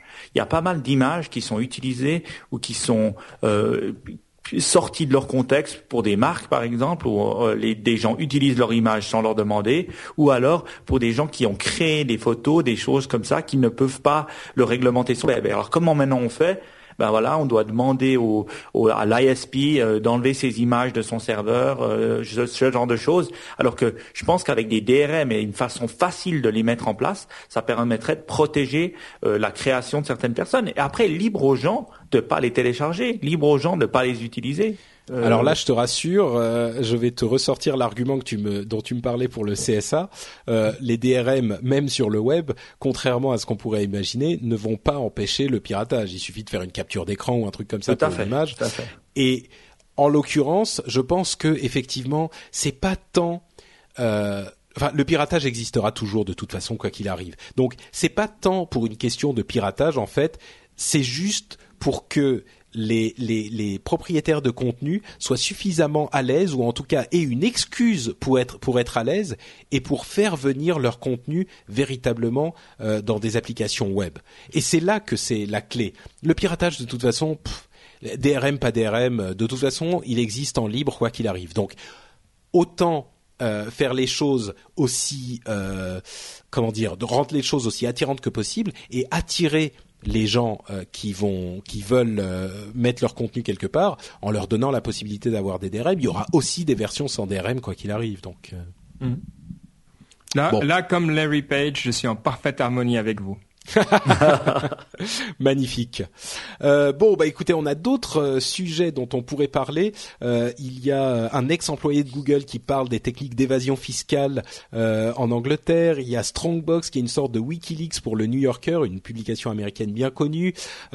faisons un petit peu plaisir aux fans du pingouin. la station spatiale internationale passe de Windows à Linux pour avoir un petit peu plus de stabilité dans leur système. Donc ça, c'est un bon point pour un truc qui fera plaisir à nos amis les libristes, euh, etc., etc. Il y a d'autres sujets euh, dont on pourrait parler. Le sujet avec lequel j'aimerais terminer, c'est euh, une chose qui, est intéressante, c'est le fait que Iliad, donc la société mère de Free, soit en énorme forme encore aujourd'hui, suite à leur arrivée sur le marché de la mobilité, ils sont en, en, très très bonne forme. Ils ont un chiffre d'affaires de presque un milliard de euh, d'euros qui est en hausse de 38% sur un an, évidemment grâce à l'arrivée de la mobilité, euh, etc., etc. tout va très bien chez Iliad. Donc, entre parenthèses, le fait qu'ils puissent pas payer pour euh, pour YouTube ou qu'ils aient pas l'infrastructure nécessaire pour les vidéos de YouTube, ça me fait doucement rigoler. Et donc, je, je voulais en parler. En tout cas, c'est très très bien pour Free, hein, bravo bravo à eux. Mais ils ont réussi à faire d'excellents chiffres malgré mon départ, et là ça m'attriste quand même un petit peu. Euh, je voulais juste dire que euh, j'ai pas que euh, de la gueule. Souvent oui, mais là là non en l'occurrence. Euh, j'ai quitté Free Mobile et j'ai quitté Free ADSL. Je suis en passe de de faire ma résiliation. Je suis allé chez euh, chez OVH euh, pour la DSL, je suis chez Pritel euh, pour le, la mobilité sur mon téléphone et chez Joe pour la sur la mobilité pour ma tablette. Euh, donc je couvre un petit peu tout le le, le, le, le comment dire le, spectre. Voilà, merci. mais simplement pour dire que j'en parle dans un dans un upload aussi, mais Free avait une politique qui ne me convenait pas euh, et plutôt que de juste me plaindre, bah, j'ai décidé simplement d'aller voir ailleurs. Je suis notamment chez OVH, euh, comme je le disais, pour mon ADSL. OVH est numéricable, hein, j'ai les deux, euh, parce que ils sont, euh, ils, ont inscrit dans leur charte le respect de la neutralité du net. Et là, on reparle du net libre et ouvert euh, et, vraiment le net tel qu'il est conçu. Et à mon sens, la neutralité du net, j'en ai suffisamment parlé dans l'émission, c'est quelque chose d'extrêmement important. Euh, et donc, je pense que voilà, il est aussi important que si on a une valeur ou quelque chose qui nous qui nous semble bah, comme je le disais, important, il est aussi essentiel qu'on mette en, action euh, ce qu'on dit. Donc là, en l'occurrence, bon bah, je l'ai fait et, j'ai quitté Free. Comme je le disais, ça m'attriste beaucoup parce que Free a fait énormément. C'est ceux qui ont fait le plus pour euh, la technologie et l'internet euh, en France. Mais bon, sur ce coup, euh, j'ai été très très déçu. Donc bon, c'est un petit, c'est peut-être un petit coup d'épée dans l'eau, mais mais je voulais simplement le signaler et féliciter OVH parce que ils ont le respect de la, de la neutralité du net. C'est une boîte que j'aime de plus en plus. Bref, Iliad va très bien, c'est très bien pour eux et on les félicite d'être effectivement l'une de ces sociétés françaises tech qui réussissent euh, dans ce domaine. Donc euh, c'est quand même malgré tout quelque chose de positif. Bon, on arrive à la fin de l'émission. J'espère que ça s'est bien passé pour vous, messieurs de Niptech. C'est toujours un plaisir. Donc, euh, j'aime bien les débats, j'aime bien euh, les différentes problématiques. En plus, c'est une bonne compréhension. Donc, non, c'est toujours euh, avec grand plaisir. Bah écoutez, ça me fait plaisir de vous recevoir. C'est presque tous les deux mois en fait maintenant. Hein. Il va falloir que je vous mette dans l'agenda presque.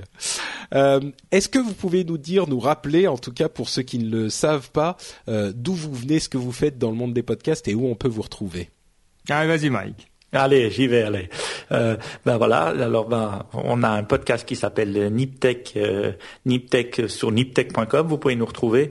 Alors bien sûr, on n'est pas tout seul. Hein. Il y a Ben, il y a moi, il y a le prof du web, il y a encore Fabrice et il y a, il y a, hum, j'en oublie un. Johan. Johan, pardon. Comment euh, peut-on oublier Johan? Ouais, c'est pas bien ça. Il va me tirer les oreilles. Voilà. Et alors on fait un, un, podcast chaque semaine qui parle de tech en live, 21 h euh, tous les tous les mardis, donc demain. Et donc euh, voilà, vous pouvez nous retrouver soit sur Niptech Podcast euh, sur Twitter ou sur Google Vous tapez Niptech. Et puis Ben vous le retrouverez sur B Kurdi donc B C U R D Y euh, sur Twitter. Et moi c'est Side S Y D E. Et peut-être encore un petit complément. Je pense qu'on est le vraiment le parfait complément au rendez-vous tech. Quand vous écoutez le rendez-vous tech, vous comprenez les tendances de fond. Vous, vous avez cette vraiment le ce qui se passe dans la société, etc. Nous, on est peut-être un, petit peu plus léger, un petit peu plus sur la sur les bords, euh, l'innovation, les startups, les choses qui commencent à émerger. Et si vous écoutez, si vous faites le combo, alors là, euh, je veux dire, à la cafétéria, c'est la tech euh, imbattable. Absolument, c'est vraiment le podcast de, de l'innovation. Bah, d'ailleurs, c'est votre slogan euh, innovation, start-up, innovation, inspiration. Voilà. Ça?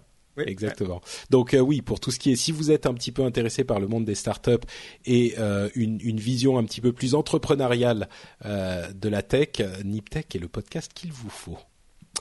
Bah écoutez, on arrive donc à la fin de l'émission. Je vais tout de même vous rappeler que euh, sur le site nowatch.net, même s'il ne lui reste plus que allez un gros mois, euh, eh ben il y a tout de même des podcasts très intéressants que vous allez pouvoir aller découvrir ou redécouvrir. Euh, vous pourrez aussi évidemment voir euh, les commentaires de l'émission, euh, de l'émission en cours et des émissions précédentes. Vous aurez les liens vers nos réseaux, nos comptes sur les réseaux sociaux. Moi en l'occurrence c'est Note Patrick sur Twitter. C'est toujours le podcast que je, le podcast, le réseau social que je préfère. Euh, et voilà, donc on se retrouve dans 15 jours pour un nouvel épisode du Rendez-vous Tech. J'espère que vous avez apprécié celui-ci et on vous donne rendez-vous dans deux semaines. Grosse bise à tous. Ciao ciao. Ciao ciao.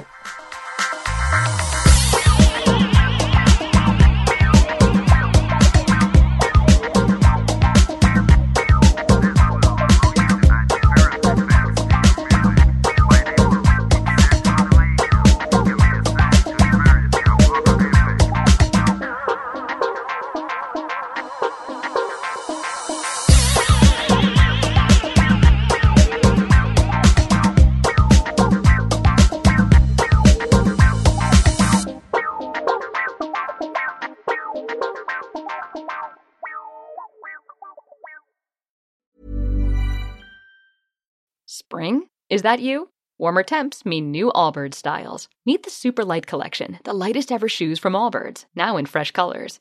They've designed must have travel styles for when you need to jet. The lighter than air feel and barely there fit makes these shoes some of the most packable styles ever. That means more comfort and less baggage. Take the Super Light Tree Runner on your next adventure. Its cushy, lightweight foam midsole supports every step, and the extra outsole traction gives you the grip to just go for it. The eucalyptus fiber upper adds next level breathability to keep you going all day. Plus, the super light tree runner is comfortable and ready to go right out of the box. So, what can you do in a super light shoe? What can't you do is the better question. And because they're super packable, the real question is where are you taking them? Experience how Allbirds redefines comfort. Visit allbirds.com and use code SUPER24 for a free pair of socks with a purchase of $48 or more. That's A L L B I R D S dot com, code SUPER24.